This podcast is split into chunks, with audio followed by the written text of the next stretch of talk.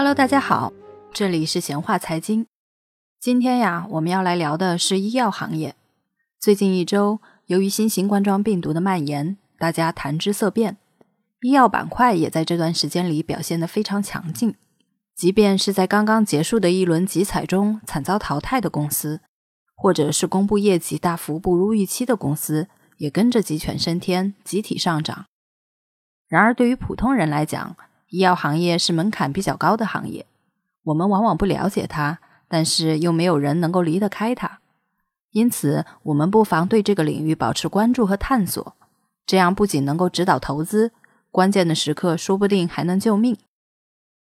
如今研究医药行业，其中发展最快、门槛也最高的细分领域就是生物医药了。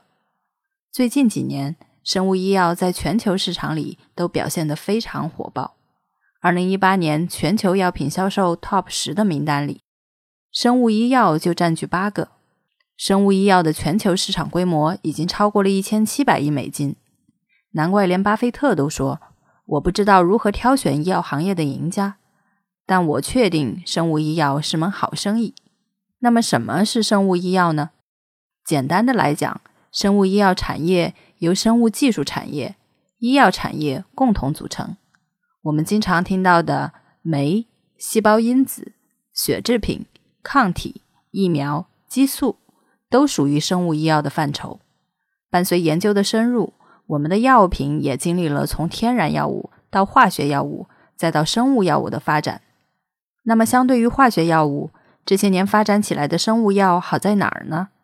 我们以治疗癌症为例，对比看看化学药物和生物药物的工作方式有哪些不同。谈到癌症，大家往往有一个认知上的误区，那就是以为癌症细胞都是不健康的细胞。可是实际却恰好相反，癌症细胞反而是那些最健康、最有活力的细胞，因为太过活跃而无法正常代谢。所以导致了癌症。治疗癌症的传统方法是化疗，化疗就是利用化学药物抑制、杀死癌细胞。但在这个过程里，化学药物是不具备识别性的，正常的细胞和免疫细胞会跟着一起被杀灭。所以化疗也是一个杀敌一千自损八百的治疗方案。而生物医药又是怎么治疗癌症的呢？研究发现。人体内的 T 细胞能够识别并攻击肿瘤细胞，但肿瘤细胞也很狡猾，它能识别到 T 细胞上有一个蛋白叫做 PD-1，于是便生出一个 PD-L1 蛋白与之握手言和，受体和抗原结合后就会开启免疫逃逸的过程，T 细胞的活性被抑制，识别不出来肿瘤细胞，并最终被诱导凋亡。轮到生物药中的抗癌神药 PD-1 登场了，它的作用就是在 T 细胞和肿瘤细胞之间伸出自己的两只小手，分别接管 T 细胞的 PD-1 受体蛋白和肿瘤细胞的 PD-L1 抗原蛋白，这样 T 细胞和肿瘤细胞之间的握手言和就被阻断了，T 细胞重新恢复了活力，又能正常攻击肿瘤细胞了。利用生物自身的免疫系统来抵御疾病。这就是生物药的工作原理。相对化学药物，生物药更八项、更安全、更有效。当然，这也意味着生物药领域的壁垒更高。一个创新药从研发到上市，一般要八到十年的时间，平均的成本是十到二十亿美金，而成功率却只有百分之五到百分之十。一旦生物创新药研发或成功上市，就会带来巨大的销售回报。而一旦临床试验失败，则瞬间血本无归，股价上天堂和下地狱只在一线之间。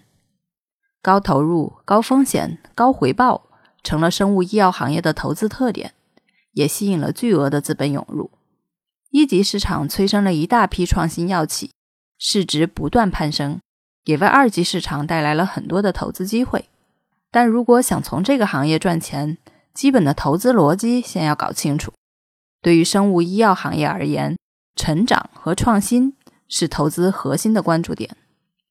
在成长性上，业绩增长、预期研发增长以及并购增长都是成长的重要因素。创新性则主要指的是企业独立研发的能力。大家知道，生物药分为原研药和仿制药。在带量采购的政策出台之前，国内的仿制药企业长期具备超额利润，在盈利能力和业绩的持续性上，相对于国外的仿制药企业具备更多优势，比如说人口优势。因此，这些企业在前几年也享受了估值上的溢价。但随着政策上明确压低过期原研药和国内仿制药的价格以后，仿制药的超额利润就会被逐步挤压，估值溢价也会逐渐消失。而作为原研药企，在保持专利期内的定价能力和超额利润的同时，在专利期后也有着更多的竞争优势。二零一五年以来，一系列激励国内创新药研发、提升临床试验产能、加快上市申报审批的政策陆续落地，不少大型成熟药企也纷纷向生物科技。创新药领域渗透，大量的投入研发，重视在二三期临床管线的排布。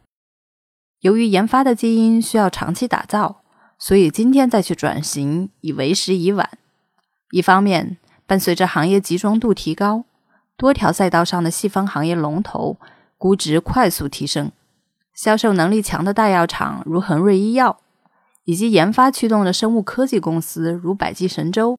已经不断胜出，这两类企业都可以作为我们投资的重点。另一方面，机构视野之外的高性价比公司也值得挖掘，投资他们更像是早期的风投。虽然有些还没有盈利，但临床试验的结果或未来被并购的机会会让股价起飞。除此之外，行业中卖铲子的公司，比如临床 CRO，也就是临床试验的外包公司。不对临床试验的成功结果负责，以及医疗服务、医疗器械、大药房等非药领域也存在着结构性的机会。既想分享行业的成长，又想降低风险，更稳妥的方式是购买相关的指数基金，投资国内的生物医药 ETF，投资海外的广发纳斯达克生物科技，都瞄准了相关的领域。相比而言，国内的生物科技还相对比较弱，所以更推荐投资海外的相关基金。更保守的投资人如果觉得目前投资生物医药还太早，也可以考虑投向大型成熟的药企。这些药企或多或少都会涉足生物医药，比如投资海外的广发全球医疗保健，净值表现稳健，持仓分散，也是可以考虑的品种。无论我们选择投资成熟的大药厂。